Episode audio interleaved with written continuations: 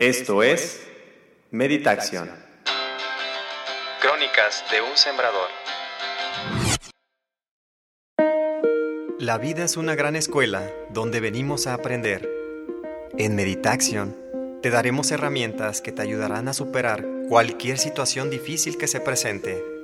Y mejor aún, conocerás las claves para ser feliz y estar sano.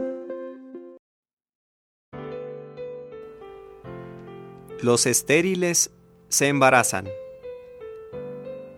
Un día viernes por la tarde, casi a la entrada la noche, Javier el sembrador y su esposa se dirigen a su hogar.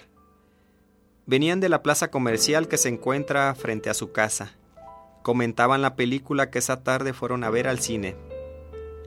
Al llegar a la puerta, Javier suelta la mano de su esposa y se detiene para buscar las llaves y antes de introducirlas a la cerradura, un auto detiene su marcha al lado de ellos, y una mujer entrada en año se baja con gran alegría mostrada por una gran sonrisa.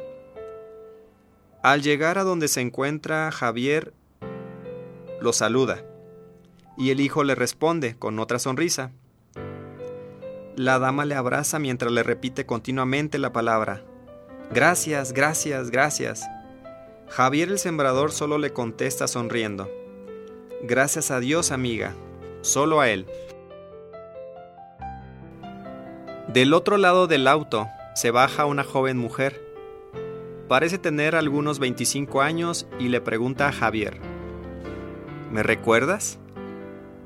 Javier le contesta que sí, que estuvo en el retiro del rancho El Paraíso hace algunos meses atrás ella contesta con la cabeza afirmando la respuesta y le dice, yo entré al taller porque era mi última esperanza de poder tener hijos.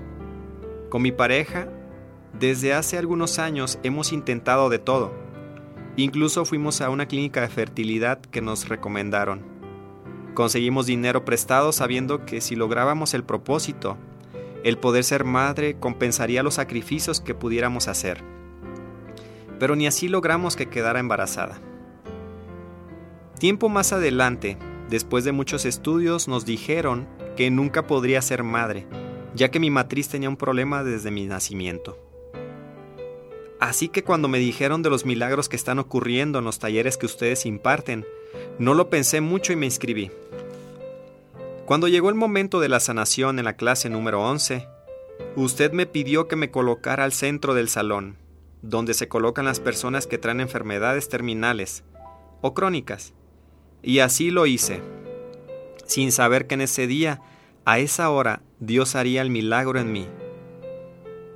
Cuando iniciamos a meditar, nos ayudaron a encender el corazón de Dios que habita en cada uno de su creación.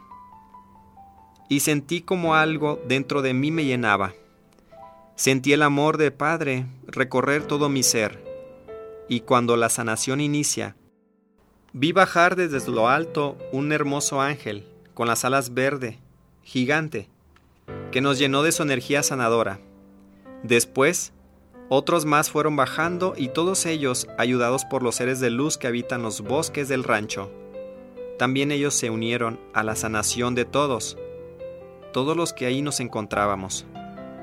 Yo vi cómo me sacaban toda la matriz y me ponían una nueva, muy brillante, y cómo a cada uno le estaban ayudando en sus problemas. Y fue en ese momento en que supe que estaba sanada. Hoy, con gran alegría le informo que tengo tres meses de embarazo y todo marcha muy bien. Y no dejo de recordar las palabras que nos dijo al final de la sesión de sanación.